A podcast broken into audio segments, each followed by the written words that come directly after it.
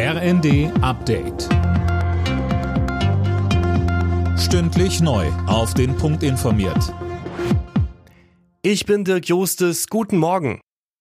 Im Gegensatz zur NATO und zu Polen geht der ukrainische Präsident Zelensky weiter davon aus, dass ein russisches Geschoss für den Raketeneinschlag in Polen verantwortlich ist. Im ukrainischen Fernsehen hat er gesagt, dass er bisher keine Beweise habe, dass es eine ukrainische Rakete gewesen sein könnte.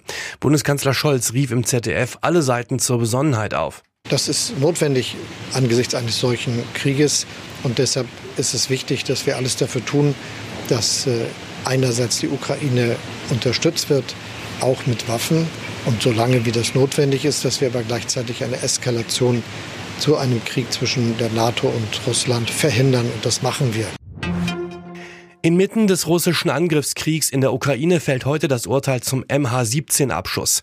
Fast 300 Menschen starben beim Absturz des Passagierflugzeugs vor mehr als acht Jahren in der Ostukraine.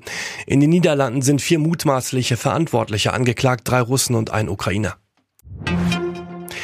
Nach den Zwischenwahlen in den USA haben die Republikaner offenbar die Mehrheit im US-Repräsentantenhaus geholt. Laut Medienberichten sicherten sie sich die nötige Anzahl der Sitze. Im Senat hatten die Demokraten von Präsident Biden ihre Mehrheit verteidigt. Die deutsche Fußballnationalelf hat bei ihrer WM-Generalprobe einen knappen 1-0-Sieg gegen den Oman eingefahren. Dabei haderte die DFB 11 am Abend vor allem in der ersten Halbzeit mit der Chancenverwertung.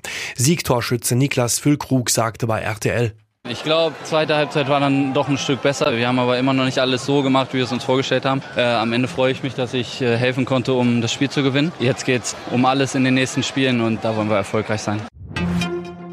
Mick Schumacher wird in der nächsten Saison nicht mehr für das Formel 1 Team Haas an den Start gehen. Der amerikanische Rennstall hat die Gerüchte am Morgen bestätigt, dass der Vertrag mit dem 23-Jährigen nicht verlängert wird. Schumis Nachfolger wird Nico Hülkenberg. Alle Nachrichten auf rnd.de